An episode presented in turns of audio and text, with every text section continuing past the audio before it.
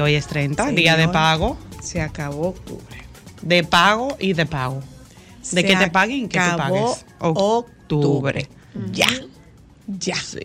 Lo que no se hizo. No. ¿En qué estamos con la fiesta de aquí? Bueno, nos vamos hay en una blanco. cosita. Hay una cosita. hay Se una está cosita. cocinando algo. Sí, A fuego lento, lento. Muy bien, muy bien. Saludos, Cristal. Saludos, Hola. Ámbar. ¿Y ustedes Hola, cómo ¿cómo están, están? oyentas? ¿Cómo les va? Señores, ¿y el frío? ¿Dónde está? No, no es cierto.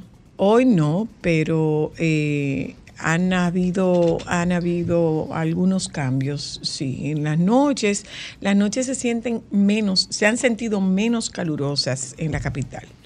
Se han sentido menos calurosas. Eh, no es que vino un frío que, Que digamos que, ay, ni, que- que, ni- wow. ni que se cristalizó la lluvia. No, nada de eso. Nada de eso eh, darles la bienvenida a nuestro programa y al igual que el resto, qué pena, yo no me voy a decir, qué pena, ¿Qué pasó? Qué pena, una pena lo que ocurrió en, el, en, La el- zona. en la zona colonial, es una pena. Y yo no lo veo con pena por, por el atractivo turístico ni por los bares. ¿Tú sabes por qué yo lo veo con pena? Por la cantidad de personas mayores que viven en esa zona y por la cantidad de gente que estuvo ahí y que se sintió atrapada. Eh, no lo que estaban en boda ni, ni la clase perfumada, no, no, no. La gente que estaba ahí, que se sintió amenazada, que se sintió eh, eso, que se Acorralada. sintió acorralada, amenazada, que tenía mucho miedo. Gente que estaba ahí trabajando, la gente que trabaja en boda, que hace fotografía, la gente que hace wedding planning, la gente que es chofer, eh, la gente que hace un trabajo desde lo más encumbrado hasta el trabajo más básico es gente que estaba muy, muy, muy asustada, atrapada en una situación de la cual no se podía defender. A mí también me dio mucha pena a quienes eh, tuvieron inconvenientes. Ahí vi un video de unos jóvenes bailando sobre el techo de un vehículo y el vehículo se le, se le hundió el techo. O sea, eso me da pena porque, eh, como escuchaba yo en un programa esta mañana, ¿quién se va a hacer responsable de esos daños? Eh, a quien se le dañó un vehículo, a quien no, le- a quien se le dañó, no, a quien le dañaron. A quien le dañaron un vehículo. Que es gente que ha hecho un esfuerzo para comprar Un vehículo, su claro. para comprar su, su vehículo. Entonces, es una pena, realmente es una pena. Y, y ya te digo, yo no lo veo desde el punto de vista de que eh, es una horda que no tenía ningún tipo de, que no tenía ningún tipo de control. No, yo no lo veo desde ahí. Yo lo veo desde que están eh, eh, atropellando a su propia clase. Están atropellando a su propia clase. Ahí pudo haber, o sea, ahí no hay una distinción que diga este vehículo es de un popi. Ahí no hay una distinción que diga este vehículo es de un trabajador. Ahí no hay una distinción que diga eh, en esta calle no pongamos, no hagamos estos desmadres porque eh, los que viven aquí son personas mayores que han estado ahí todo el tiempo. Yo vi el caso, vi en, en Twitter el caso de una de una tuitera que tiene un bar, que, que pedía gritos que, que algo se hiciera y que no se hizo absolutamente nada. Entonces, eh, eh, eh, o sea, su inversión, su venta, su dinero se fue a pique. Señores, y, para nosotros conseguir el dinero con que realizar las operaciones de nuestros negocios, hay que josear mucho. Pero mucho. Hay que josear mucho, o sea, no es no una varita mágica. Hay que josear mucho. Yo me había prometido no tocar este tema en términos personales, pero me voy a tomar la libertad de decir, eh, es, es cierto, Santiago Matías, es cierto. Nadie tiene más influencia que tú nadie en ese renglón, en, en ese target, nadie tiene la influencia que tienes tú. Nadie la tiene. ¿Qué tal probar? Darle otro uso a esa gran influencia que tú tienes. Porque es indiscutible. Tienes la hegemonía de ese mercado. Tienes la hegemonía de ese mercado. Prueba a ver qué pasa si esa hegemonía tú la utilizas de una forma diferente. Porque la gente cree todo lo que tú le dices. La gente tiene un aspiracional puesto en ti. Y de verdad que tú eres un referente de, de crecimiento y eres un referente de trabajo y eres un referente de desarrollo. Es verdad que es así. Si tienes toda esta hegemonía, ¿por qué no probar a poner ese poder al servicio de una forma diferente? En ese grupo de gente que es incalculable, que sigue el trabajo que tú haces y que tiene la aspiración de llegar y de salir desde, desde el barrio aprovechando oportunidades. Quizás podría ser que le des un uso diferente a todo ese poder incuestionable que tú tienes, porque es verdad que lo tienes. Nadie tiene más influencia que tú. Eso es verdad. Eso es verdad. ¿Qué tal poner esa influencia al servicio de, tu comunidad, de esta comunidad, de una forma diferente? Porque después de todo, estas agresiones se han estado haciendo en contra de ese mismo núcleo. Son ellos quienes se han estado agrediendo. Son ellos quienes se han estado agrediendo. Entonces yo creo que se me ocurre desde, desde el más eh, absoluto respeto con el que yo pueda dirigirme en términos personales a una, a una persona, con el mayor respeto, ¿qué tal probar? El uso de ese poder, de esa capacidad, de esa hegemonía, de otra forma. Tú eres bastante ingenioso y con lo ingenioso que eres, probablemente tú puedas encontrar una forma distinta de poner todo ese poder y toda esa hegemonía que tú tienes al servicio de esta comunidad y de esa comunidad que es la que te ha llevado al lugar en el que tú estás. Es una pena y yo reitero, lo que me apena eh, eh, son esos, esos adultos mayores, esas personas, esos dueños de colmado, esos dueños de esos dueños de bares que, que, no pudieron hacer nada porque aquello era un caos. Yo tengo tiempo diciendo que, eh, que cómo, cómo nosotros logramos salirnos de una situación caótica en caso de que sea necesario evacuar la ciudad. Ahí se comprobó que no. Pero también, señor, ¿y dónde estaban las autoridades? O sea que aquí andamos a la libre. Nosotros andamos eh, en una actitud de sálvese quien pueda. Yo hacía tiempo que lo había dicho, o sea, a mí no me cogen en la zona colonial. Yo no visito la zona colonial, salvo que sea antes de las 12 del mediodía de un domingo. Después de ahí, ¿Por qué? Porque no la siento segura, no la siento amigable, no la siento cómoda. Eh, yo decía que, por ejemplo, en, en, en Barcelona eh, se limitan las eh, se limitan las, las visitas. O sea, tú tienes un número de visitantes permitidos a Sagrada Familia si se terminaron esos tickets, no importa quién usted sea, usted no entra a Sagrada Familia porque eh, sobrepasó la capacidad de, el, el aforo lo sobrepasó. Eh, hay gente en, en- en España, en algunos pueblos españoles, que son pueblos muy turísticos, que están en desesperación con las visitas de los turistas. Están, o sea, literalmente desesperados porque están desbordados.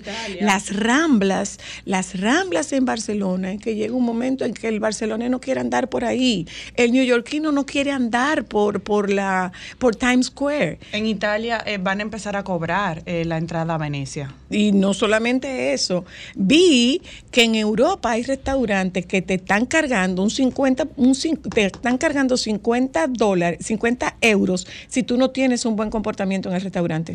Eso, me, eso se me hace muy mal. O sea, si usted... no, no, no, no, no, A los padres Ajá. de niños que no tengan en- entre lo que ellos dicen buen comportamiento. Ahí no estoy de Eh, acuerdo. Bueno, depende qué es un buen comportamiento. O sea, vamos a ver, tú tienes un niño en un, en un asiento de avión Ajá. y el niño te va pateando el asiento, eso es un mal comportamiento.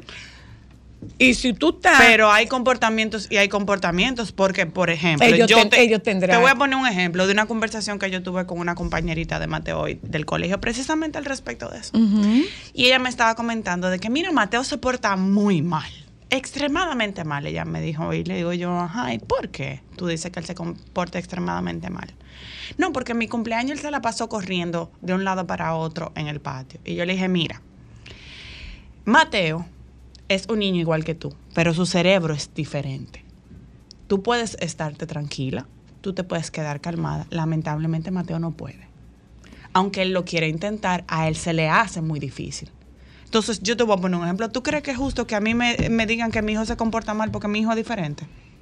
Eh, O yo- por bueno, ejemplo, bueno, bueno. en México, en México que le hice un tantrum porque estaba cansado. Hice un tantrum que no- me tomó una hora calmarlo. Para mucha gente eso es un niño que se porta mal. Lo que pasa es que es responsabilidad de un padre que si un hijo, un niño está cansado, está agotado, entonces usted lo retira de un restaurante, porque yo te voy a decir una cosa, ¿qué está pasando? Que hoy en día cada vez es mayor, hay, hay hoteles que no permiten eh, niños. Pues entonces pon tu, Ay, y habrá pues pon tu restaura- restaurante para adultos, No, pero se me hace injusto entonces- que tú quieras venir a cobrar por un niño ser niño. No, no, no, no, no. Es que es O sea, que no. yo no creo que es por un niño ser niño. Yo creo que habría que averiguar de qué condición se está tratando, porque yo no creo que sea porque un niño esté jugando, eh, pero si está molestando a otros comensales, yo creo que tú como comensal no te sentirías cómoda con un niño que venga a cosa. voltearte un vaso, que venga a meterse en tu comida. Yo no te sentiría mi, cómoda. mi percepción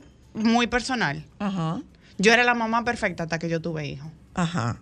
Y me di cuenta que hay cosas que lamentablemente, por más que yo quiera como papá controlarlo, hay veces que no puedo. Bueno, pero hay es un compo- niño. es que hay comportamientos que quizás tu hijo no está todavía maduro para determinados comportamientos. Entonces, ante no, ah, cuando no hay capacidad, porque no hay madurez para un comportamiento determinado en un lugar determinado, entonces, ¿qué es lo que, de- qué es lo que corresponde? Bueno, te llevo a un lugar donde haya entretenimiento, donde haya, donde hay, o sea, eh, hay un lugar que sea más amigable. Ahí no estoy de acuerdo, vuelvo y No te puede- digo, si tú eres no un estarlo. restaurante familiar, entonces tú tienes que ser... Pero es que en ningún momento. Es que no sabemos- es que no sabemos- La noticia habla de un restaurante No, familiar. Eso no es cierto. No es un restaurante familiar. Yo lo leí. No es un Y habla de un restaurante familiar. Pero el punto está en que eh, asimismo, como nosotros pedimos y hay espacios donde cada cosa tiene que ser, debe ser la regla igual para todo el mundo. Yo pienso Pero que de ahí a que me multen por yo ser un mal padre, porque Pues, mi hijo puede tener una ellos situación, tienen- no estoy de acuerdo con eso. Ámbar, porque es que Ámbar, Ámbar, Ámbar, lo ¿no? que pasa, lo lo que, decides pa- aceptar lo que o no. pasa es que tú lo estás viendo como tú como mamá, pero hay mamás que tienen a un carajito dando vuelta y desbaratando cosas y no le prestan atención, no tienen ningún tipo de control sobre el comportamiento de su hijo. Pero es Pero que- entonces, entonces el parámetro no puede ser tú. El parámetro no es tu forma de ser madre. Oye, lo que pasa es que vuelvo y te digo, a mi hijo me lo estigmatizan porque se comporta diferente a los demás. Eso no es justo. Pero es- Entonces, ¿qué es portarse bien? Bien, ¿Qué es bien. portarse mal? No sabe, ¿Cuáles Ámbar, son los paradigmas? Ámbar, desconocemos ¿Qué es ser buen padre? ¿Qué es ser un mal padre? Ámbar, es que no se trata de un cuestionamiento a tu condición o a tu, o a tu estilo de paternidad o maternidad. No, pero habrá que ver cuál es el comportamiento que asume un niño que haga que, no me parece que sea porque un niño hable en un restaurante, no me parece que sea porque un niño cante en un restaurante, no me parece que sea porque un niño juegue con los cubiertos en una mesa, no me parece que sea por eso, pero si tú tienes a una persona, si tú tienes a un niño que se está movilizando en pleno restaurante y está dando vuelta y está correteando alrededor del restaurante y está importunando a otros comensales, yo tengo todo el derecho de comer de forma tranquila. Y yo, yo tengo todo el derecho de comer. derecho de yo tengo el derecho de comer. De, bueno, lo de la multa es un poco, es un poco bueno, pero Bueno, tú sabes pero esas que- son las reglas de su pero, espacio. Pero, pero tú sabes qué pasa con eso. Eh, mira, ese es un restaurante que a mí como cliente no me tiene. No me, no, exacto. Y Tengo no la vas. capacidad de elegir. Ah, no, esto, estas son las normas de este restaurante. Yo no voy a ese restaurante. Exacto. Hay áreas, hay, hay, hay hoteles que no permiten niños. Exacto. Y es lo mismo que pasa, por ejemplo, con las bodas que no permiten niños. Hay bodas que no permiten niños y hay, y hay gente que se ofende. Pero es que vuelvo y te digo, o sea, una cosa es que yo te diga, esto es un área para adultos, esto es una actividad para adultos y otra muy diferente, es que de acuerdo a qué parámetros tú me vas a multar a mí por ser un mal padre, porque la noticia te habla así, Ya. por ser un mal padre. Entonces vuelvo y te digo, es un tema que a mí me choca, porque me, me toca porque vuelvo y te digo, a mi hijo me lo estigmatizan porque es diferente. Lo Entonces que, eso no ocurre, es justo. lo que ocurre con eso es, Ámbar, que no, con, yo particularmente hablo por mí, tú no tienes, tú no tienes una definición de cuáles son los parámetros de buen comportamiento en ese restaurante. Tú no tienes la definición de buen comportamiento en ese restaurante. Yo no me siento cómoda con un perro en un restaurante. No me siento cómoda porque mira, eh, tú no sabes lo que puede pasar. De hecho, tú ves videos. ¿Por qué no me siento cómoda con un perro en un restaurante? Porque un perro puede, un, perro puede alterarse. De hecho, hay un video en, en- en Twitter de un perro grande que prácticamente se come a un perro chiquito. Prácticamente se, prácticamente se come un perro chiquito, se lo dejó en cuidados intensivos en una veterinaria. Entonces, es un poco conocer, bueno, mira, eh, hay estos niveles, bueno, pues mira, si no tenemos, si yo no puedo ir a ese restaurante porque tiene ciertas restricciones, pues yo no voy a ese restaurante. Hay restaurantes, yo tengo la capacidad de elegir dónde voy.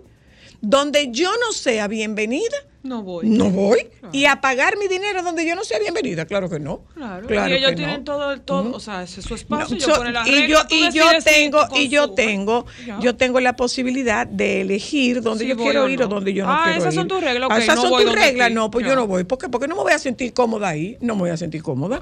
¿eh? A propósito de eso, hablaremos de crianza con Clarín y Esteban y hablaremos del síndrome del abuelo esclavo con la doctora Vanessa Espaillat.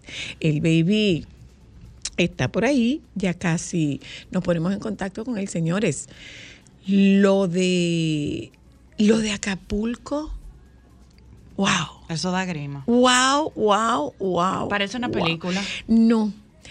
Como lo cuentan, como lo cuentan. Yo estaba escuchando un testimonio en aquí ¿De la ahora. turista? De, no, no, no. Yo estaba escuchando un testimonio de un local que él decía que su expresión fue el viento bramaba.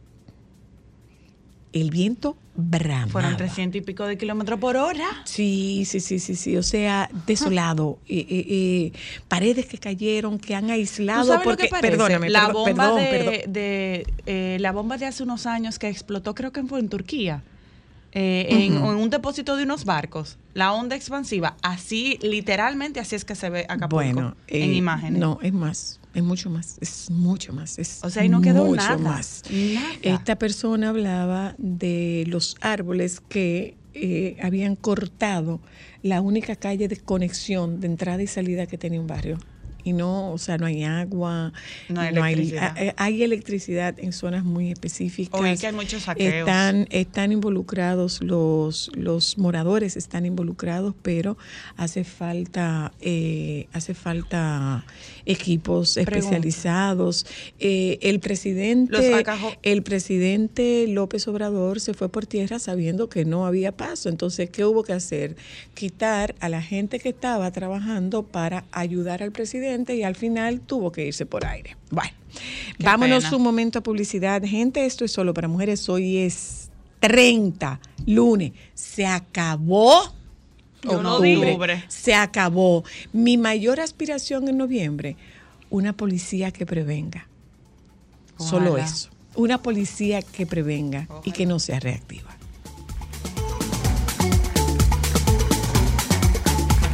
Solo para mujeres,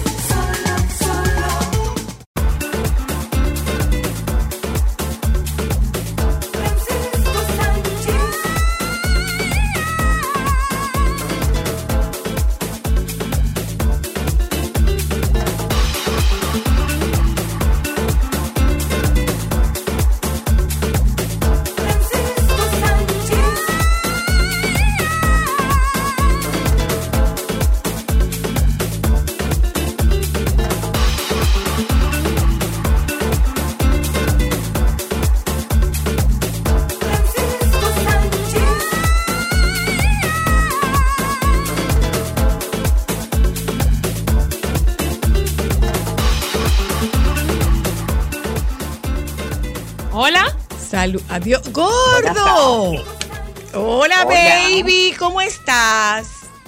Ay, tal cual Tar- mejor. Ay, Tarcuar mejor. De la tenía esta. Ay, sí. Siempre soy yo que pregunto adelante. Ah, ah, pues hoy, hoy. Tarcuar mi mejor. turno, mi amor.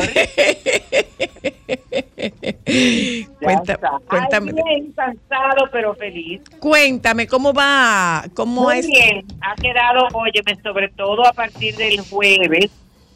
Eh, bueno, las salas han estado llenas con todas las presentaciones de las Qué bien. diferentes obras del décimo primer Festival Internacional de, San- de Teatro TRD 2023. Muy bien. Ya hoy es la clausura. A las 7 de la noche es el acto de clausura. Y luego de el acto de clausura se va a esto va a ser en la sala de la restauración. ¿Cómo que el acto de Eh, clausura, baby? ¿Ya pasó una semana? ¿Clausura de qué? Claro. Ay, Dios Ay, mío. señores. No, ya, ya pasó una semana, no, ya pasaron 10 Diez días, No, claro. no, claro, no, porque unas 7, 10, 10 días no es lo mismo. Fueron di- claro, Wow. claro, Ay, claro, claro. Entonces, nada, hoy el acto de clausura a las 7 y luego se va, luego del acto se va a, a poner en escena la obra El Hijo del Sol, la historia de un principito de teatro rodante dominicano. Mm. Pero esto es en la sala de la restauración, pero en la sala Julio Alberto Hernández estará a las 8 de la noche la obra Quemando, de Producciones Quemando, que la verdad es que me encantó. Yo la vi anoche y me encantó la obra porque es muy, eh, bueno, es, actuada por tres actores, pero la verdad es que el, lo- el tema es muy como de la actualidad, porque tiene que ver con las relaciones, eh, eh, y las relaciones que van desde un asaltante, desde un asaltante con su víctima hasta una persona que se quiere suicidar y el otro lo quiere ayudar, hasta una persona que molesta al vecino, hasta dos amigos que tienen discusión. La verdad que está muy interesante. Eh, y anoche yo tuve la oportunidad, Zoila, de ver Cristal la, la, la obra teatral Cambumbo. ¡Ay, mortal! ¿Tú lo viste. Cristal? La No. vimos, claro que sí, la vimos en el Ay, teatro. verdad, sí. Mortal, No, Frank, no. claro, en el bar del teatro la vimos. Ay, es verdad. Claro que la vimos en el bar del teatro. Ay, Espectacular esa actuación claro, de ya me Franklin. acuerdo de Franklin, es verdad. Sí, excelente la, la puesta en escena, la actuación de Franklin. La verdad es que es una es una obra bien eh, eh, bien ¿cómo que bien contada y bien actuada. Y parecería que es algo eh, que, que es bueno aclarar que en algunos momentos él está improvisando. Y eso no tiene que, eso no es así. Es verdad que él en algunos momentos improvisa, pero todo fue, óyeme, montado meticulosamente para que se viera que él está improvisando, porque así era el personaje de Campos. Y una de las cosas que me puso muy nostálgico es que definitivamente yo no sé si fue así, pero eh, sí, nuestro queridísimo Víctor Herarte tenía muchas cosas características de eh, Cambuco. Actuaba mucho, se expresaba mucho eh, y, y tenía muchas cosas de ese gran personaje, sobre todo en las interpretaciones. Bueno, yo me Ay, lo, sí. me Sí, lo la recuerdo, la verdad que fue buena. Que hablando, que hablando de Vitico, mañana es el primer aniversario de Ay, asesinato. sí, un año, y Dios entonces mío. a las ya. 7 de la noche le un tienen año. una eh, bueno una, una, Una misa, misa. en memorial en la parroquia San Ramón Donato en los cerros de Curado Dios mío, un año, Francisco, Wow. ay, ya. Dios, Dios, así son las cosas de la vida esta semana ay Dios mío pero un millón de cosas y cuántas cosas que no va a Comenzaron los cócteles, baby. no mi amor los cócteles comenzaron y se terminaron los de Navidad los de la- Mentira. Los previos a no, Navidad. Todavía no era de Navidad, Los ¿no? Los de las tiendas de exhibición ya se Exacto. terminaron porque el que, el que no ha vendido en esta época no va a vender. Ya no va a vender. No, ya, ya todo lo que tenía que ver con inicio y llegada de la Navidad, ya eso se acabó. ¿Verdad, Francisco? ¿Eh? Que ya todo eso de, de inicio y de venta de Navidad, ya eso se acabó. Ya ellos están vendiendo, No, y ahora bueno, viene Todavía, cosas todavía varias. siguen, todavía siguen, pero cócteles, cócteles de, eh, de, de tiendas y con ese motivo ya se acabaron. Ahora inician los cócteles de la mayoría de las empresas, pero recuerden que desde hace unos años para acá muchas empresas han reducido estos cócteles a los clientes, prefieren Ujú. invertirlo en hacerle una buena fiesta a los empleados o en su defecto regalarle ese dinero a los empleados. Sí, es verdad. Ya se terminaron bueno, esos sí. cócteles y esas fiestas. Sí, es sí. verdad. Eso es así. Claro, porque eso es, eso es lo más lógico, que tú eh, quieras agasajar al que está trabajando para ti. Claro. Bueno, eso eso entendemos nosotros, ¿ve? pero hay veces que Pero es el, verdad, es verdad. que el más Es común de los claro, sentidos es- falta. excepto que sean, por ejemplo, compañías de seguros, instituciones bancarias, donde el cliente también es una parte importante. Claro, exacto. Porque cuando el cliente es el, el, el que motiva la venta, pues entonces ahí sí es necesario esta hacerla. Semana, esta semana hay bastante actividades. Por en el día de mañana ah, hay una invitación que nos hace Tania Medina y JC Rosari. Eh. Tienen un encuentro aquí para hablar de novedades artísticas. Esto va, bueno, un encuentro exclusivo en un restaurante aquí que no quieren dar como muchos detalles de esto. Mañana, sabes que aquí va a haber un evento en el Gran Teatro un eh, festival que se llama ADN Bachata World Festival. Ay, qué chulo.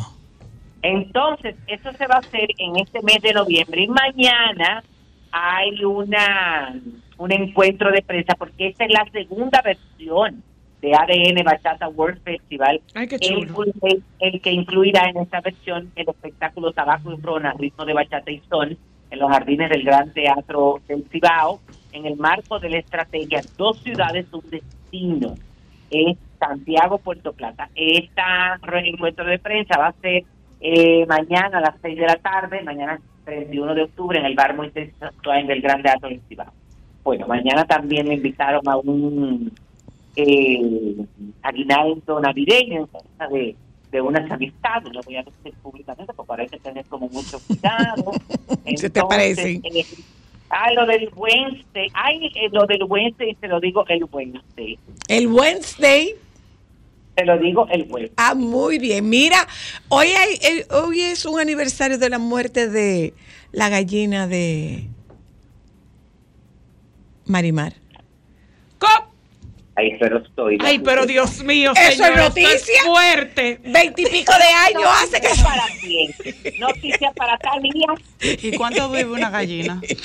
No, pero es que se murió en Marimar un, en- en- en- un día como hoy. No, pero de verdad. Hace 22 ¿En la novela o en No, se murió en, en- No, en ese no, capítulo, no, se murió la gallina. Se, mu- se murió la... ¿Cómo fue? bueno, pues ya se murió ahí, fue.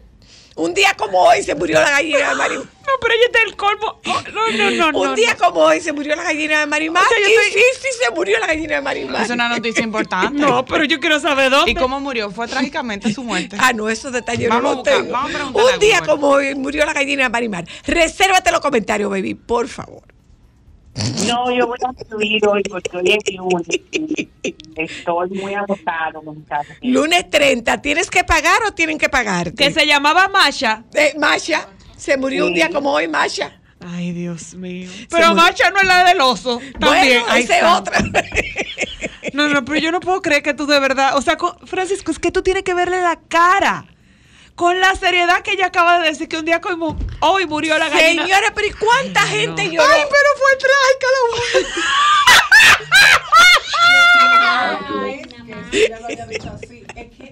¿Qué fajado a cosa buscar. dice eso? La- ¿Recuerdas la- que- ¿Cómo fue, baby? ¿Cómo fue? Todo fue culpa de prudencia. Pero que no fue que la gente lloró.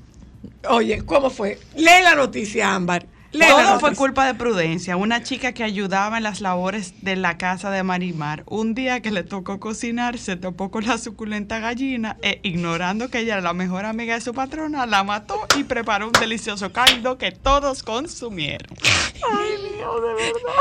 Con Masha, la pobre gallina de Marimar. Una sopadita con aguacate. Mira, ay. Esto es fuerte. Cuéntanos, baby. Perdón. No, yo he quedado ahora mismo con... con Yo quedé seca. Yo no puedo, o sea, de verdad, mi cerebro todavía. Pero míralo ahí. Déjame Se la comieron. comentarte, Dime. eh, muy lamentable, que muy... Eh, espérate, muy lamentable esto que pasó en la ciudad colonial. Mucho. eh, estos fin de semana, bueno, aquella, aquel desorden en aquella supuestamente fiesta del frase, eh, en las distintas calles de ese lugar, que aquello se convirtió en actos vandálicos. Eh, la verdad es que hay imágenes que vemos de cómo quedó la ciudad, pero sobre todo hay imágenes que vemos colgadas en las redes sociales, porque por lo visto la mayoría de, estas, de estos jóvenes se trasladaron para llegar por la calle del Conde caminando y muchos de los presidentes ahí en la calle del Conde subieron en sus redes sociales eh, estas imágenes donde tú te dabas cuenta que este movimiento no era normal.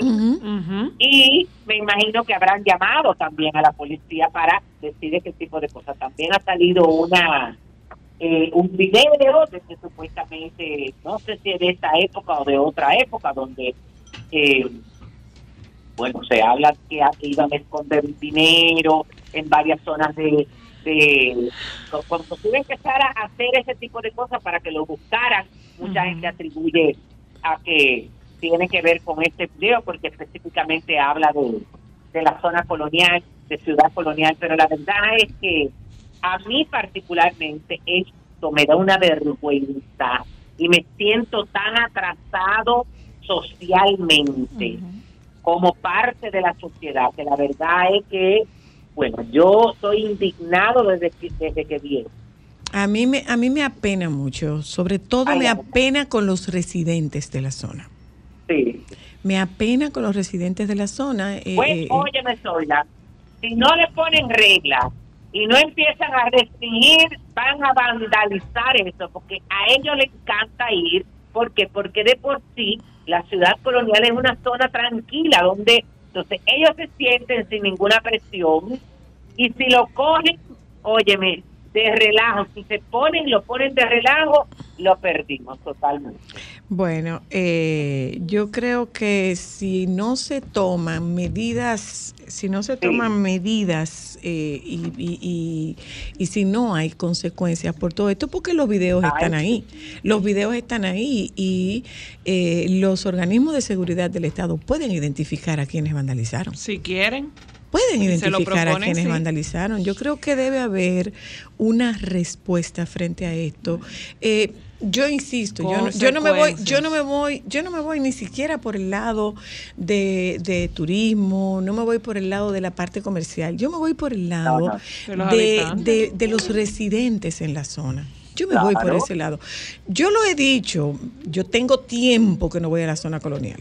Porque, porque no me gusta, porque no me gusta, porque eh, lo siento, eh, eh, es como demasiada gente en un espacio muy chiquito, porque no me siento segura, porque tú no tienes dónde parquearte, porque el, la- la- el- el movimiento no me da seguridad, no me da. Entonces yo, la zona colonial, yo puedo ir a la ciudad colonial, yo puedo ir A las 10 de la mañana. a las 10 de la mañana de un domingo y a las 12 yo estoy afuera. Pero a las 5 de la tarde yo no estoy ahí adentro. Y mira que uno de los espacios más hermosos que hay aquí, ¿tú sabes cuál es? Para mí, el Alcázar.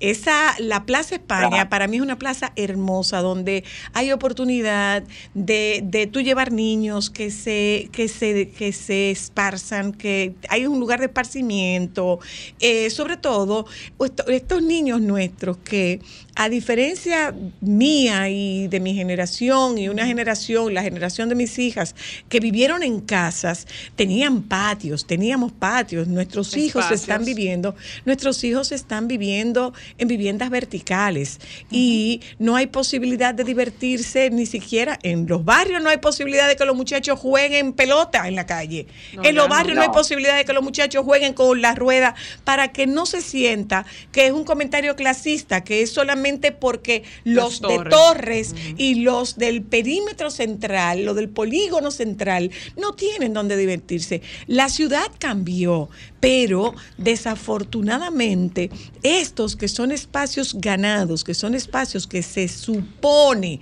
debían tener un nivel de seguridad porque son espacios familiares. No lo si tienen. lo perdemos, eh, si lo perdemos, ¿qué nos va a pasar? Entonces, debe haber alguna respuesta de los organismos del Estado que son los encargados de velar por esa seguridad. Y la respuesta no debe ser reactiva, la respuesta debía ser preventiva. Totalmente. La respuesta no debía ser, mira, nosotros tuvimos una situación de la que no voy a dar mayores detalles, que solicitamos, nos vimos precisados a la solicitud de un helicóptero. Señores, y el helicóptero no pudo aterrizar en agua, ¿tú sabes por qué? Porque el espacio donde se debía, donde debían aterrizar, donde debía aterrizar, estaba lleno de curiosos. ¿Sabes por qué? Porque entendían, cuando escucharon el, el helicóptero sobrevolar la zona, entendían que ahí, ahí venía Tecachi. Ay, Dios. Eh, y, y el, y el helicóptero tuvo que abortar el, el- el- el aterrizaje. Y se, trataba de una, Oye. y se trataba de una emergencia. El helicóptero tuvo que abortar el aterrizaje. Ay, Dios mío, cuánta cosa que atraso. Ya no siga dando más detalles, muchachos. Entonces, a, mí, cosas a mí me que me, lo apena. que me dan deseo es irme a como a, a Ah. Machu Picchu, pero desaparecerme. Te Bueno, entiendo. Es colectivo ese, ese pensamiento. pues te mando un Mira, beso, baby. eh, Sí. Ajá, otra. Eh, eh, ay, que, que, que, que sorpresa. Ay, lo de Shakira. Lo de, lo- entiendo, lo- ¿eh? lo de Shakira, tú dices. Sí. Ay, ay, ay, ay, ay, ay, Qué sorpresa tan agradable cuando cuando ella lo, lo, lo sorprendió en su concierto en Miami. Bueno, se convirtió, se convirtió en algo viral. Sí. Eh, la gente, ya tú sabes, con eh, impactada y, súper eh, emocionada. Sí, La qué hermoso. el éxito del 2017, el cantante eh, junto a Shakira, que superó el billón de reproducciones ¡Wow! en YouTube. Y eh, la verdad es que se vio muy bien. Que, que yo particularmente me quedé en shock porque, señores, Shakira está, ha rebajado muchísimo. Sí, Sí, ella está muy bien. Está como Está es. seca, seca, seca. Nada más se le ve la cabeza y los cabellos. Y la melena. Bye, baby. Va.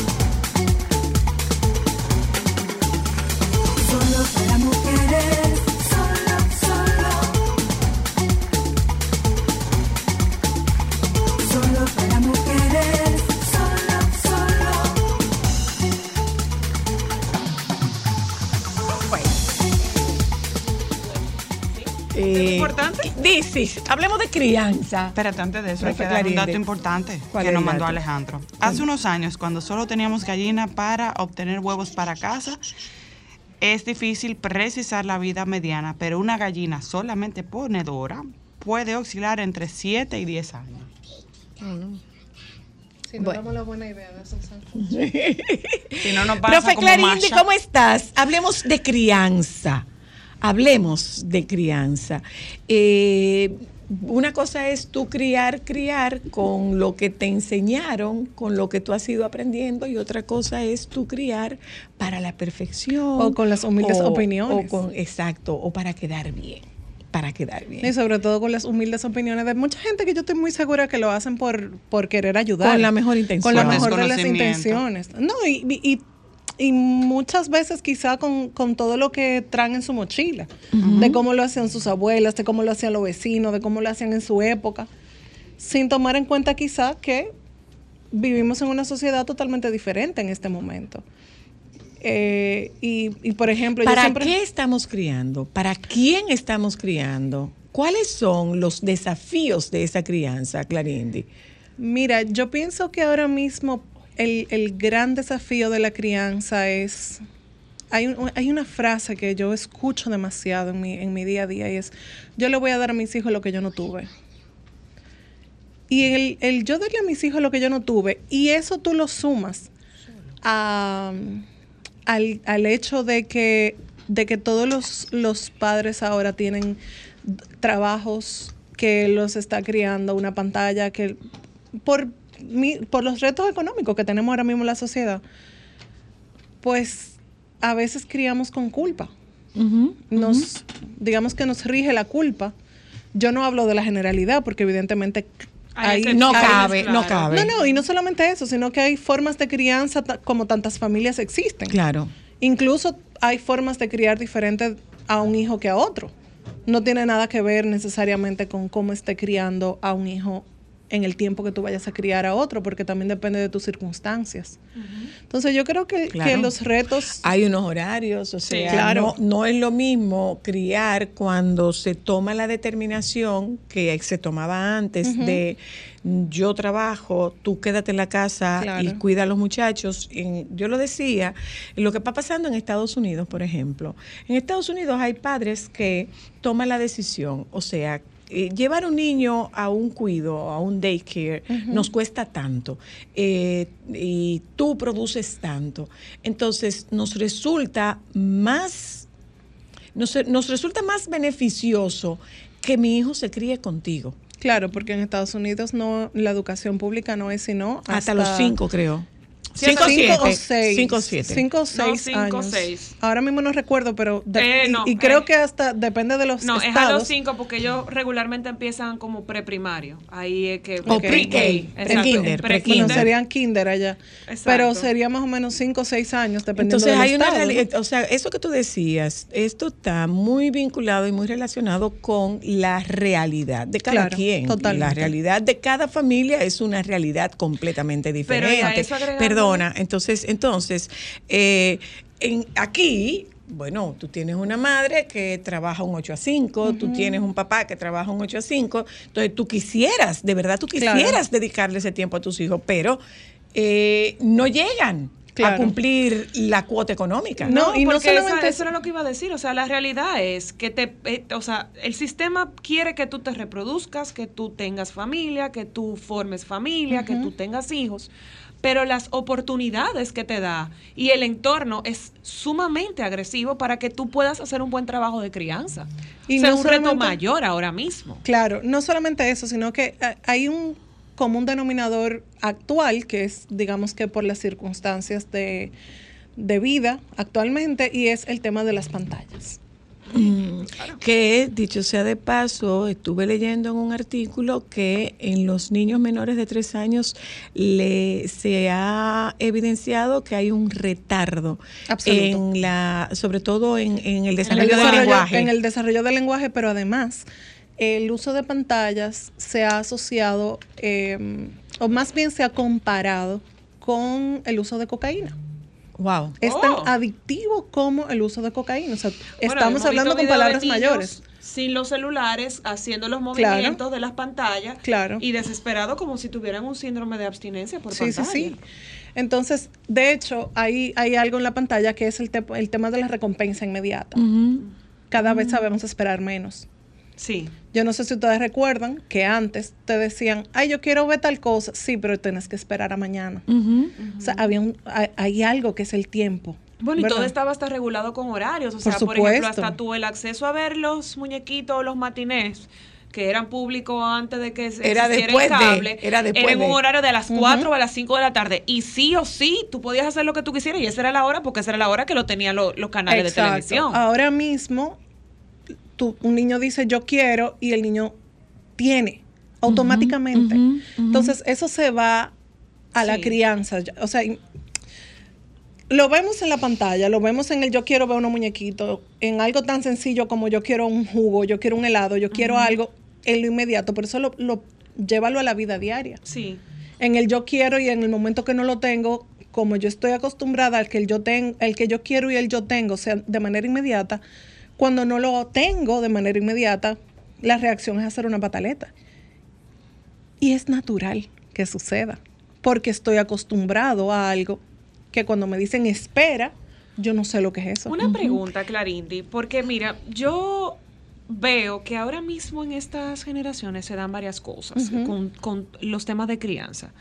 Veo papás mucho más cansados, mucho más cansados, justamente por, por lo agresivo del entorno, el tráfico, el tener que producir dinero, están saturados, pero también veo papás que están compitiendo mucho y jugando al rol de mi hijo hace esto y el tuyo no. Sí, sí, claro. Y Y va a estas clases y el tuyo no. Exactamente. Sí, claro, y me también pasa también, algo que observo mucho, es que hay una nueva generación que desestima mucho el consejo de la trayectoria y del conocimiento de los abuelos, por ejemplo. Claro. O sea, no se, no se apoyan en los abuelos y se les olvida, porque lo he conversado con amigos, por ejemplo, le digo, mira, no, no desautorices lo que tu mamá te está diciendo porque tu mamá lleva siete que crió, entonces Claro. algo bien hizo que tú estás vivo y Pero grande. tú habías Entonces, dicho, tú habías dicho, Clarindi, que, eh, y esa es una frase muy recurrente, yo quiero darle a mis hijos lo que yo no tuve.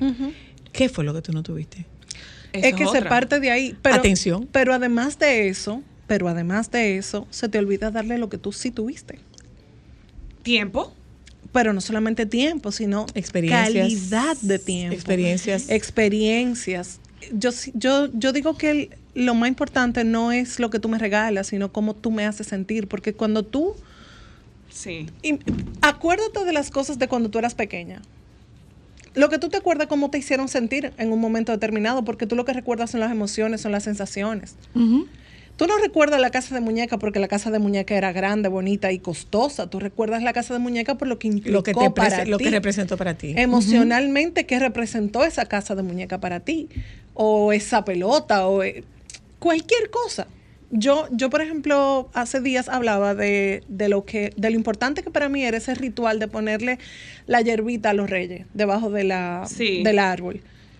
¿Era por los regalos? No, era por el ritual, por lo que ¿Qué implicaba vinieron? salir. ¿Qué comieron? ¿A qué hora llego? Me tengo Claro. que acostar temprano. Voy a ver las huellas. Voy a hacer tal cosa. O sea, Entonces, ese tipo de experiencias se te olvida a veces dársela. Hay una cosa, eh, Clarindi, la ocupación del tiempo de estos niños, porque yo los estoy preparando para un futuro, pero, pero, ¿qué es preparar a un hijo para el futuro, Clarindi?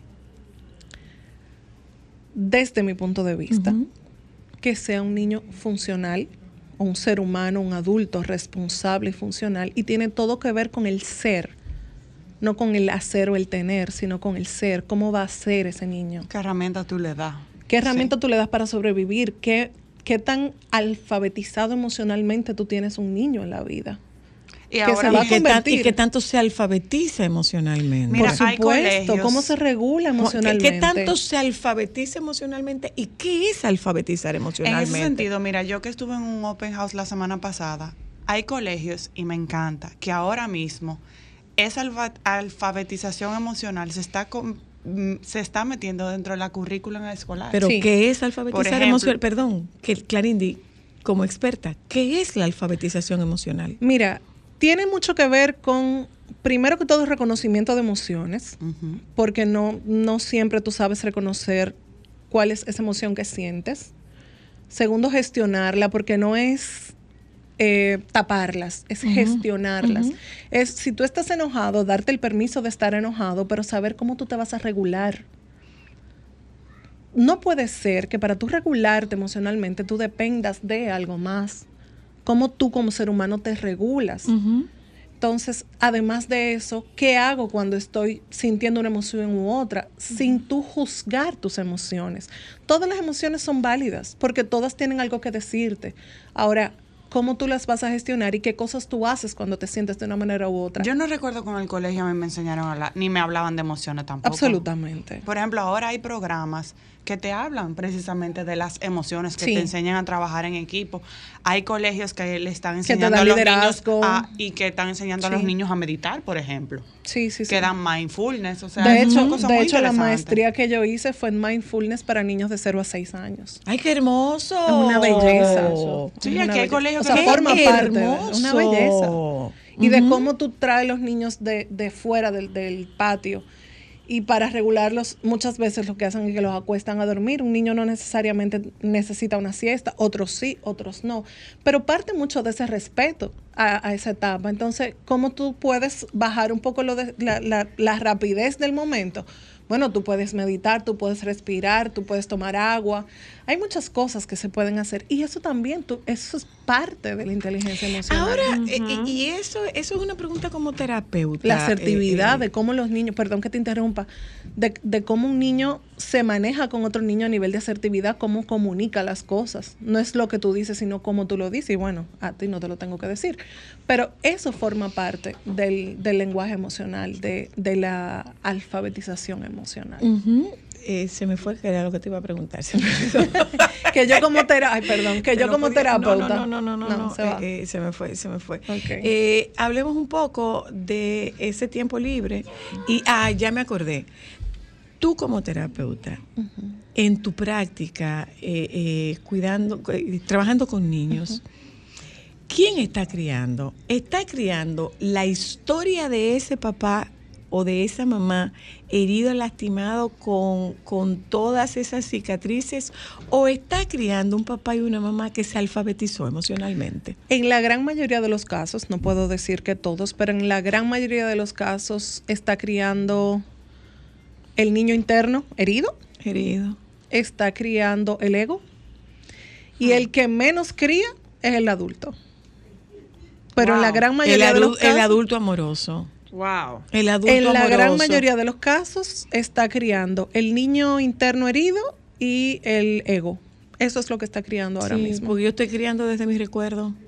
Estoy criando, sí, estoy criando desde mi Yo experiencia. siempre he dicho que debería ser un plan nacional que para tú poder tener hijos, tú debes pasar por un proceso terapéutico.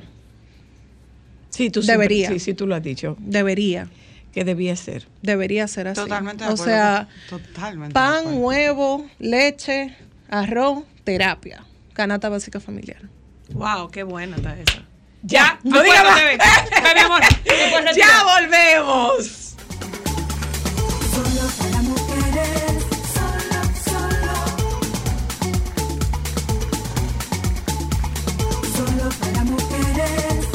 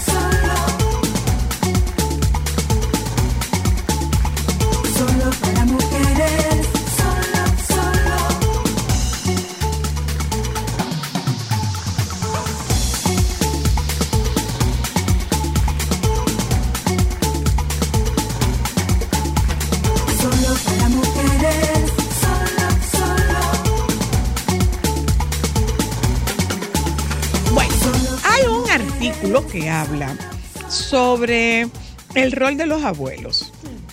Y se refiere a los abuelos como esta, esta visión, es el síndrome del abuelo esclavo. Eh, es como que pendono los muchachos, resuelve. Entonces, eh, yo recuerdo lo que decía Vanessa, la doctora Vanessa Espaillat, terapeuta familiar que está con nosotras esta tarde y terapeuta infanto-juvenil, Vanessa decía, las abuelas y los abuelos son buenos, dosificados, Definitivamente. dosificados. Y eh, a veces los abuelos no nos damos cuenta de que en nuestro mejor deseo, en nuestra mejor intención, podemos descalificar a los padres en presencia de los propios niños. Entonces, los niños asumen esto como una herramienta de mucho poder. Hablemos de esos Bueno, pero ese este es otro tipo de abuelo, porque el que estamos hablando es el síndrome del abuelo esclavo, que según decía el artículo, es ese abuelo que todavía entiende como su responsabilidad criar los nietos. Y es algo que se da mucho aquí en, en América Latina todavía al sol de hoy, ¿o no, eh, Vanessa? O, por ejemplo, padres que piensan que los mm, abuelos son los que van a criar sus hijos, tú sabes. Entonces también le endosan los hijos a los abuelos y los abuelos, eh, vamos a decir, quedan agotados porque ya hay una edad donde tú necesitas descansar. Y lo que se sugiere es, bueno, eh, como, como decía Zoila, es como Una dosificación. Una dosificación. Es decir, los abuelos son necesarios, muy necesarios. Eh, realmente es un cariño Ay, que trasciende rico, y que trasciende, tú sabes todo, porque es como tu legado. Y Entonces, siempre es hermoso. el nutrirse, ¿no? Claro, y los niños también les fascina estar con sus abuelos. Ahora, eh, llegar a un punto en que los abuelos eh, sin querer descalifiquen a los padres puede causar un problema en el niño que después no va a saber pues respetar la autoridad. Entonces eso siempre es importante. Los padres tienen la autoridad y los abuelos hacemos lo que los padres digan. Me acuerdo una amiga muy querida que cuando su hija fue a tener eh, su bebé, eh, ella vive en otro país, me dice, voy a visitar a mi hija que está dando a luz. ¿Y tú sabes lo que le voy a decir, Vanessa? Le voy a decir, como tú lo hagas está perfecto. Tú sabes más que yo. Como Claro. tú lo hagas está bien. Mira, precisamente en el tema anterior Perdón, Ámbar, hablábamos pero hay de un tema, y tema. perdóname, Ámbar. Si un hijo deja el cuidado y la guía de ese nieto, entonces, ¿quién adquiere la autoridad? El abuelo. Entonces, para el, para el niño, los padres son hermanitos. Porque pierden la autoridad. Eh, me acuerdo también un caso de una abuela que estaba muy sobregirada porque ella era la que estaba cuidando los, los, los nietos. Que el papá le dijo lo siguiente, señor, yo es político, él, yo eh, voy a entrar ahora en campaña, ya usted sabe que yo no voy a estar presente en la vida de mis hijos, para que usted los asuma. Ay, no, eso no es verdad. Ay, Para que usted pero los Pero asuma. asumirlo para lo bueno y para lo malo también, ¿eh? para todo. Entonces, eh, hablábamos con la, la señora y yo le comentaba, ¿y tú cómo te sientes con eso? Me dice que no puedo, que estoy asumiendo una responsabilidad que no es mía. Y yo, ¿y tú se lo comentaste? ¿Y cómo le vas a decir que tú lo puedes apoyar? pero que tú no puedes asumir el rol que a él le toca como padre, porque eso es un rol privilegiado y hermoso. Y ningún abuelo puede hacer el papel de un padre. Si el padre ay, está pero- presente. Pero así cualquiera pare. Si el padre está presente. Pero es que en ese sentido, y lo hablábamos en el tema anterior, y, y es una de las cosas que yo hablaba con mami cuando yo estaba embarazada de Mateo, yo creo que hemos perdido la definición de criar desde ese punto de vista, porque yo, yo sé que mi mamá es un apoyo. Pero mis hijos son mi responsabilidad. Entonces, hay veces que como papá uno se equivoca y quiere compartir la responsabilidad con los abuelos por lo O positivo. endosarle la responsabilidad. endosársela para lo positivo, pero para lo malo queremos re- queremos reclamar. Muy bien, exacto. Entonces, Una en mi- contradicción. Exacto. Es una contradicción, Ese es mi muchacho exacto. y a mi muchacho mando yo cuando te conviene. Entonces, por ejemplo, para mí es muy importante que mis hijos tengan contacto con mi hermana, con, con mi mamá, porque uno, tú les enseñas otras mecánicas, otras reglas de otra casa y ellos aprenden. Por lo menos para mí es muy importante esa socialización, porque para mí la familiaridad es muy importante. Pero yo estoy muy clara de que lo de ella es si ella quiere, si ella puede. Ella no está obligada ni, ni de ayudarme, ni de cuidarlo, y a veces hasta ni de quererlo, porque no es obligado. Porque hay abuelos que pueden que no quieran un nieto. Ahora, hay, Se hay un puede dar el tema- caso. Hay un tema ahí, Vanessa. Eh, por un tema emocional, cronológico, biológico, los abuelos no criamos. Los abuelos acompañamos. No debíamos, no debíamos criar. Acompañamos a los hijos y eh, compartimos con ellos y podemos, eh, ¿cómo te digo? Enseñarle a los, a los nietos eh, muchas cosas que le van a servir para la vida, porque cuando tú juegas con un niño, tú le estás enseñando muchas habilidades para la vida. Cuando tú le haces un cuento, cuando tú compartes en familia, cuando tú le enseñas lo que es el amor de familia, el sentido de pertenencia, tú ves o cómo nos apoyamos en los buenos y, y malos momentos. Contarle su historia, Vanessa. A mí me encantaba preguntarle a mi abuela eso su es historia. maravilloso, las historias. Y entonces que, que ellos vayan empapándose de lo que es la familia, de lo que es la historia de su familia, de dónde vienen, quién soy yo, de dónde vengo. O sea, es maravilloso todo eso. Claro que sí. Es un apoyo insustituible. Ahora, ¿quién cría? Son los padres. Los padres ponen las reglas y nosotros los abuelos apoyamos a los hijos. Una pregunta, En Vanessa. su rol de padre. En En el, caso, en el caso, por ejemplo, de estos abuelos que están agotados y que entienden que sí o sí tienen que encargarse de los nietos, ¿en qué momento yo como adulto mayor ya que cumplí, que crié, que no es mi responsabilidad, puedo empezar a desvincularme y cómo yo tener esa conversación antes de que mi hijo o mi hija tenga sus hijos de mira? yo, yo no creo, esto no es mi responsabilidad, yo puedo ayudarte con algunas cosas, pero, pero sí tener esos roles bien definidos, porque hay veces que se da la dinámica de que eso es lo que me toca porque yo asumo que tú lo tienes que hacer, como tú lo vas a hacer, no se discute.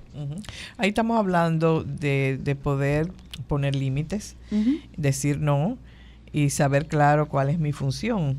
Pero si yo soy una persona complaciente y he sido toda mi vida complaciente y no sé decir que no y no le puedo poner límite a mis hijos, ¿qué va a pasar? Que me pueden endosar los nietos y que yo voy a estar entonces sobrecargada, haciendo un rol que no me corresponde, complaciendo demasiado y, y entonces perjudicando mi salud y mi calidad de vida y mi posibilidad de vida, que ya no es mucha. ¿Y qué, Pregunta, tal, y qué Vanessa. tal si yo estoy tratando de subsanar errores que cometí en la crianza con mis hijos? ¿Puedo subsanar esos errores en, la, en el cuidado de los nietos? Eh, bueno, todo depende de si primero tú le has pedido excusa a tus hijos, porque todos nos equivocamos y todos alguna vez hemos tenido que pedir perdón porque lo hemos hecho mal y no pasa nada. Eh, reparamos o escuchamos, vemos las necesidades y, y seguimos adelante, ¿verdad? Pero a- con quien yo tengo que reparar con mis hijos, si no, si le fallé a mis hijos, a mis hijos. Entonces, después con los nietos, eh, vamos a decir, yo puedo apoyar y puedo ayudar en la crianza siempre y cuando yo respete la autoridad de los padres, el espacio de los padres y el tiempo que ellos necesitan pasar con sus hijos. Porque por más hermoso que son abuelos, los niños necesitan a sus padres, sobre todas las cosas. ¿Cuál es? Yo tengo una pregunta, perdóname, Cristal, para que no se vaya. Sobre todo lo que estaba diciendo Cristal. Para que los abuelos no se conviertan en esclavos, necesitan empezar a trabajar su plan de vida.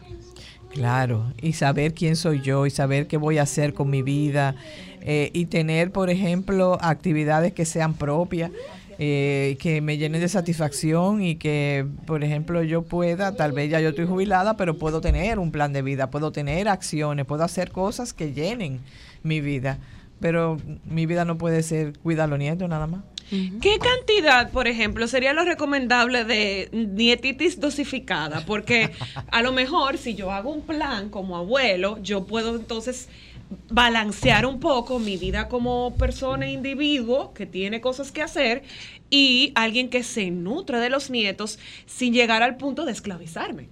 Mira, todo depende, porque vamos a decir, hay abuelos eh, que tienen tal vez el tiempo en la tarde de decir, bueno, yo puedo buscarte tu niño dos o tres veces a la semana a la clase, o llevarlo a una clase por la tarde, pues llevártelo a tu casa. Y eso es una ayuda porque tú estás trabajando, pues no pasa nada. Sí, eso que una vez a la cosa. semana pues, podamos compartir y tener una comida juntos, tú ves, no pasa nada, que tú le digas un día, ay, me lo quiero llevar al parque, puedo hacerlo. Y pedir permiso a los padres, nunca llevarlo sin decírselo y que los padres te digan, bueno, este es un buen día o no, ¿verdad? Porque son los que deciden. No pasa nada, pero vamos a decir es dependiendo de la disponibilidad que pueda tener cada uno. Ok, ok. ¿Cómo lidiamos con esa sobrecarga? Diciendo ya no. colocándonos en el rol de abuelo. ¿Cómo, cómo lo logramos? Bueno, poniendo límites, diciendo no y teniendo actividades que sean propias, tuyas. Y que tú puedas decir, bueno, eh, este día es mío, este día hago actividades para mí, este día no estoy disponible, porque Y- este día pues yo salgo, hago actividades propias, o como me voy con amigos o con amigas, o comparto. Porque realmente, ¿qué te digo? Vanessa, La crianza no es fácil y eh, es agotador. Es agotadora. Tú, tú lo has dicho siempre. Entonces, es una cosa, Vanessa, yo estoy atendiendo, responsabilizándome, encargándome de cuidar al- a, esa, a esa criatura o yo debo un poco enfocarme más en Acompañar en- a la en- mamá en el cuidado y, y- y la cercanía y la, la ayuda a la mamá. En el caso particular de la mamá, porque es quien más lidia en determinada edad, es quien más está lidiando con los niños. Bueno, la, la- la crianza no es fácil, es agotador, realmente. Cuando tú crías sin tablet y sin celular, es agotador. Es muy agotadora. Entonces, y Y es... cuando se es responsable también. Claro, y es, y es de valiente. Sí. Pero antes Y sobre todo criábamos en así, esta ya época. criábamos sin tablet y sin, y sin celulares y le caíamos atrás a los niños todo el tiempo. Es agotador. Entonces, bueno, tú estás ayudando ahí a los padres, pero también estás creando un lazo hermoso con los nietos. Eso es fantástico, eso no pasa nada. Siempre y cuando se respete la autoridad de los padres, el horario de los padres, lo que ellos digan y que tú no sustituyas para nada el tiempo de calidad que esos padres necesitan tener con los niños. ¿Y las reglas cuáles son cuando van a mi casa? ¿Son las reglas de su casa o son las reglas de la mía? la de la casa, de los padres. Pues no me lo lleve. No me lo lleve. No, porque hay Porque en casa hay más flexibilidad, no dormimos más tarde. Sí, pero que también Pero, por ejemplo, hay, hay límites, hay límites que, que para mí son inviolables. Por ejemplo, no comen tal cosa, no, yo no, no, yo no te voy a dar, no te voy a dar tal pero es que también te voy a decir Pero hay un poco, es un poco más laxo, no, no acostamos más Pero te digo una tarde. cosa, tú eres un unicornio de abuela. No todas son como tú. No, Porque- pero por no, ejemplo, te lo sí. digo porque ella a veces radica en lo extremo, porque ella la es prudencia. extremadamente respetuosa. O sea, ella me llama, ¿le puedo dar un helado? Sí, mami, dáselo, Bueno, claro. Nosotras somos de las que llamamos a Ámbar para, de- para, para Entonces, preguntarle tú si podemos bañar a los. Yo- sí, niños. yo respeto. Pero sí, por lo ejemplo, respeto. quizás, eh, Vane, poder darle herramientas a, a nuestras oyentas y a nuestros oyentes de qué cosas conversar previo a la visita de ese niño o Mm. esa niña a casa de los abuelos. O sea, ¿qué tengo que repasar con mi mamá o mi papá? O antes ¿Qué de que llegue cosas el no nieto. quiero que le dé o que no haga? ¿Qué cosas yo necesito que mi papá o mi mamá entienda que no quiero que haga con mis hijos? una Porque pre- hay gente que, si bien es cierto, piensan que la casa de los abuelos Disney. Si tú estás diciendo esto de que las reglas de, lo- de papá y mamá se tienen que cumplir hasta en casa de los abuelos, pues los abuelos tienen que saberlo también. Claro, y saber las reglas y, y saber, como decía Zoila, bueno, eh, se acuestan a las 8, que un día se acueste conmigo a las ocho y media, bueno. Pero lo que quiero decir con esto es, en esencia, lo que los padres están haciendo por criar sus hijos, eh, los padres, eh, los abuelos tienen que saberlo y de alguna manera apoyarlo, Claro. tú sabes. Porque si no, los niños, ¿qué pasa? Mira, se confunden Eso. y crea un caos. Ah, esta es la que manda, no es esta. Exactamente. No, y además entonces dicen, mis padres son mis hermanitos, porque mi abuela es la, la que realmente tiene la autoridad, entonces no respetan la autoridad de los padres, se confunde todo, se crea un caos.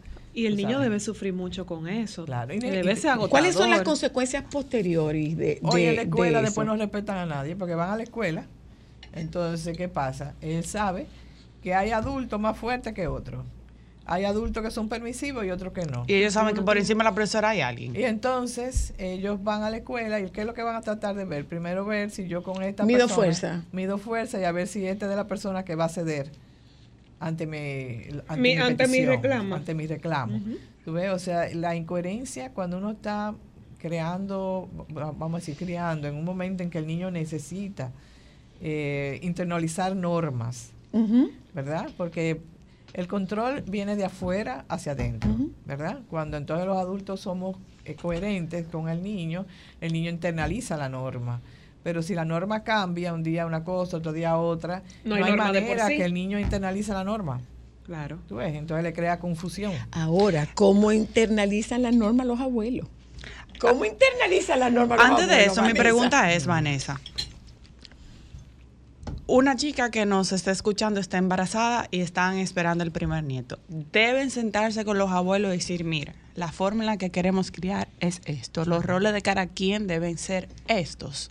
Deberíamos tener esa conversación. Mira, ojalá no haya que tenerla, porque los abuelos sean tan maduros que sepan que ¿Cuál de alguna lugar? manera su lugar es apoyar lo que esos padres decidan, porque hay una cosa importante. Si hay una pareja, o sea, hay un esposo y una esposa, y usted es el padre de la mamá, ¿verdad? Usted no está por encima de ese señor porque sea el- el abuelo por parte de madre de esos niños, porque hay un papá, existe un papá. Entonces papá y mamá tienen que ponerse de acuerdo y decir esto es lo que queremos y los abuelos ver, vamos a ver qué ustedes quieren. Yo tengo una amiga que me decía, nada más tuve varones, por lo tanto, cuando mis hijos se enamoraron de sus parejas, para mí eran las más bellas y más hermosas del mundo y las más inteligentes. ¿Por qué? Porque yo me propuse que yo iba a querer a mis nueras porque yo quería tener nietos cerca Claro, de mí claro. y eran varones, tú sabes, porque eh, uno está más cerca siempre de los nietos de, los- de sus las hembras. Pero ella se ha ganado a las nueras de una manera maravillosa porque ella respeta el espacio. O sea, esa es la clave entonces. Claro, el respeto. Pero, pero de ambas vías. Claro, pero Claro. él se la ganó a la nuera, porque cuando ella iba a la casa le decía, ¿cómo tú quieres que yo lo haga? ¿Cómo te ayudo? O sea, sin invalidarla. y sin invadir. Y saber que esa es su mamá y que yo soy su abuela. Mira, Claro, tú que dijiste una frase que yo haga, cómo tú quieres que yo la bañe, cómo tú quieres que yo la cambie, que tú Claro. quieres, a qué hora se le da la alimentación. Pero si yo voy a imponer reglas, imponer normas, puedo ir con toda la mejor intención del mundo, pero usted está violando el espacio del otro. No hay frase más incómoda porque yo crié tanto. Ah, qué bueno, tú criaste tanto, pero este es mío. Lo voy a criar yo. Exacto. Por lo menos para mí es una frase muy incómoda porque eso yo siento que es una desautorización. Totalmente, una descalificación. De que tú no sabes nada, yo sí sé y tú te tienes que llevar de mí porque yo soy el que sé. Pero bueno, yéndonos al plano de, o sea, yo soy una abuela que tiene una vida, yo soy una abuela que tiene planes y que me gustaría que, bueno, puedes contar conmigo, probablemente no siempre puedas contar conmigo, entonces yo puedo comunicarte a ti so Sobre, pena de que tú te ofendas cuando yo te diga que no. Estás en tu derecho de ofenderte. Claro, y Claro. te puedes ofender porque a nadie le gusta que le digan que no, pero en una relación sana existe el no y existe el sí. Ay, cuando tú lo, mi amor, cuando tú lo pones en sí no. práctica, eso es más bueno. Maravilloso. Decir no, eso es buenísimo. Señores, Ah, ¿tú tal cosa? No. Yo, yo le voy a decir una cosa. Dos, dos evaluaciones que me hicieron. La primera evaluación me la hizo Rodrigo, el de Saadia, que me dijo, di que abuela. Pero tú no estás vieja para que te digan abuela. Y por el otro lado, este jovencito que me dijo, tú, tú eres viejita. Tú eres viejita. ¿Soy viejita viejita. o no soy viejita, Mateo? Soy viejita. Soy viejita. No, ella no es viejita. No, Soy viejita. Joven. Sí, pero es, es como tú vas a sellar la vida de, como, como tú vas a imponer tu, tu sello en la historia de vida de tu nieto y cómo tu hija va a imponer su sello en la historia de tu vida como abuela. Porque es ella quien lo impone, son los hijos los que lo imponen. La- vamos a decir que el, el- Si es ese abuso, si es esa recurrencia, si es ese irrespeto a, a esa persona, porque tú la asumes como responsable de hacer lo que te corresponde a ti. Sí, sobre todo que eso ya tiene una historia, porque si tú como hijo tienes esa eh, posición de irrespeto hacia tus padres, es porque eso no viene De algún ahora. lado tú lo encontraste. Eso vino desde siempre. Por eso te decía que la clave es poner límite, decir que no, saber cuál es tu función y tener una vida propia. Ay, tener vida. Tener vida. Claro que Plan sí. de vida, claro. Plan de vida y que no sea disfrutar la nieto, ¿verdad? Gracias, amiga, gracias. Mira, Mateo, Mateo, ¿qué tú le estás haciendo a Vanessa? ¿Eh? Gracias, oyentes, por habernos acompañado en la tarde de hoy. Gracias, Vanessa. 809-732-6979. Vanessa, ya no tenemos más formación en continuo. en lo que resta del año. Es posible que tengamos alguna, vamos a decir, eh, eh, una técnica que vamos a ir trabajando, un taller sobre técnica. Eh, así que ya, ya te aviso prontamente. Y nosotros damos información constante, constante, constante y permanente. Eh, gracias, nos juntamos con ustedes mañana, si Dios quiere. Ahí están los compañeros del Sol de la Tarde. Quédense.